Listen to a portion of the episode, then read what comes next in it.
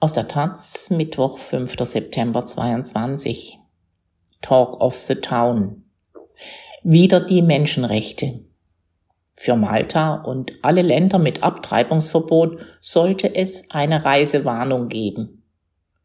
Denn wer schwanger werden kann, riskiert dort im Zweifel sein Leben.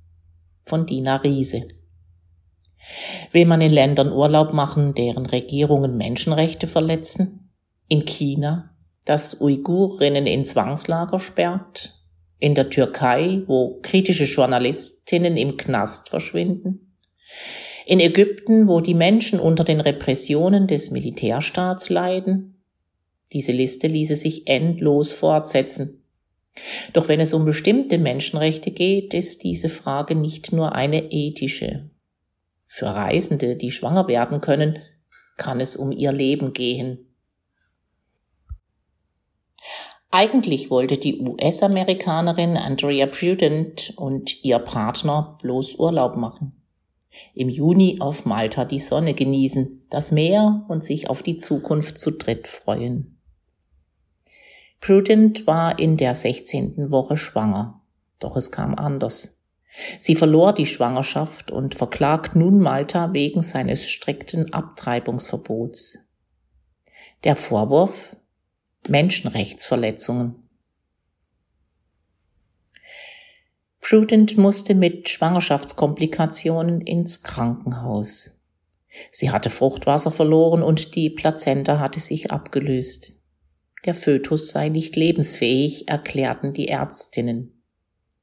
Doch sie weigerten sich, ihn aus ihrem Körper zu entfernen.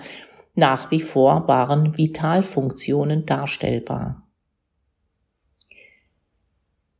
Das EDU-Land Malta hat eins der strengsten Abtreibungsgesetze weltweit. Schwangerschaftsabbrüche sind unter allen Umständen illegal, auch in Fällen von Vergewaltigung oder bei Gefahr für die Gesundheit der Schwangeren. Man müsse warten, bis der Fötus tot sei, erklärten die Ärztinnen prudent. Das kann lebensbedrohlich sein, zum Beispiel wenn sich eine Sepsis entwickelt. Prudent erreichte, dass man sie nach zwei zermürbenden Wochen im Krankenhaus nach Spanien ausflog. Dort erhielt sie die notwendige medizinische Behandlung, eine Möglichkeit, die ihr als Touristin offen stand, die viele Malteserinnen aber nicht haben. Wer ungewollt schwanger ist, muss für einen Abbruch ins Ausland reisen oder sich heimlich Abtreibungspillen über das Internet besorgen. Wer aber eine Fehlgeburt erlebt, der droht im schlimmsten Fall das, was auch Prudent im Krankenhaus erlebte.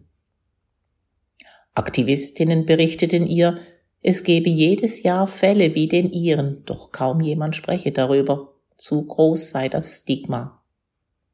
Ich bin fest davon überzeugt, dass ich Opfer eines Gesetzes wurde, das Frauen schadet und dass ich als Außenstehende in der einmaligen Situation bin, den Mund aufzumachen und Licht auf eine Sache zu werfen, die sich falsch anfühlt, sagte Prudent dem Magazin Weiß. Die maltesische Regierung habe gegen ihre Verpflichtung verstoßen, für Sicherheit und Würde zu sorgen. Das Abtreibungsverbot verstoße gegen ihr Recht auf Freiheit, den Schutz des Rechts auf Leben, das Recht auf Achtung des Familienlebens und den Schutz vor unmenschlicher Behandlung. Es handle sich zudem um Diskriminierung aufgrund des Geschlechts. Das Recht auf Gesundheit ist ein Menschenrecht. Dazu zählen auch reproduktive Rechte, also auch das Recht jeder Person selbst zu entscheiden, ob und wenn ja, wann, mit wem und wie oft sie Kinder bekommt und dabei die bestmögliche medizinische Versorgung zu erfahren auch wenn viele Länder es bis heute nicht wahrhaben wollen. Dieses Recht ist nicht realisierbar, ohne auch den Zugang zu legalen und medizinisch sauberen Schwangerschaftsabbrüchen sicherzustellen. Nicht immer gehen Fälle wie der Prudence am Ende gut aus. Und zwar längst nicht nur dort, wo es ein Totalverbot gibt. Erst im letzten Jahr starb in Polen eine junge Frau an einer Sepsis weil die Ärztinnen sich weigerten, einen nicht lebensfähigen Fötus aus ihrem Körper zu entfernen. Dabei sind dort Abbrüche, die das Leben der Schwangeren retten, erlaubt.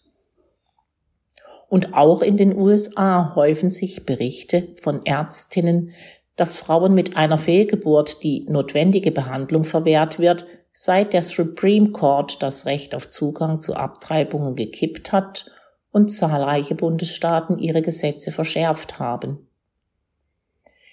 Diese Fälle zeigen in aller Deutlichkeit, warum ein Abtreibungsverbot kein Leben rettet, wie die Anti-Choice-Bewegung oft behauptet, sondern Leben kostet.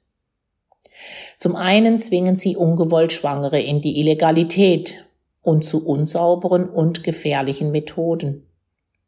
Zum anderen kann ein Abtreibungsverbot eben auch jene betreffen, die eigentlich gewollt schwanger sind Ärztinnen stellen fest, dass ein Fötus keinerlei Überlebenschancen hat.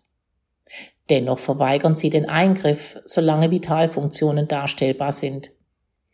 Es könnte ihnen von der Justiz ja als Abtreibung angelastet werden. Und so muss eine Situation, die lebensbedrohlich werden kann, erst tatsächlich lebensbedrohlich werden, bevor sie handeln. Manchmal ist das zu spät. Und immer werden auf diese Weise Menschenleben im Namen des sogenannten Lebensschutzes wissentlich aufs Spiel gesetzt. Falls du eine Frau kennst, falls du eine Frau liebst, falls du vorhast, jemals eine Frau zu kennen oder zu lieben, oder falls du eine Frau bist, fahr nicht nach Malta. Das hat Prudence Partner im Guardian gesagt, nachdem die beiden die Insel verlassen hatten. Und er hat recht. Eigentlich müsste es für Länder mit Abtreibungsverbot Reisewarnungen geben.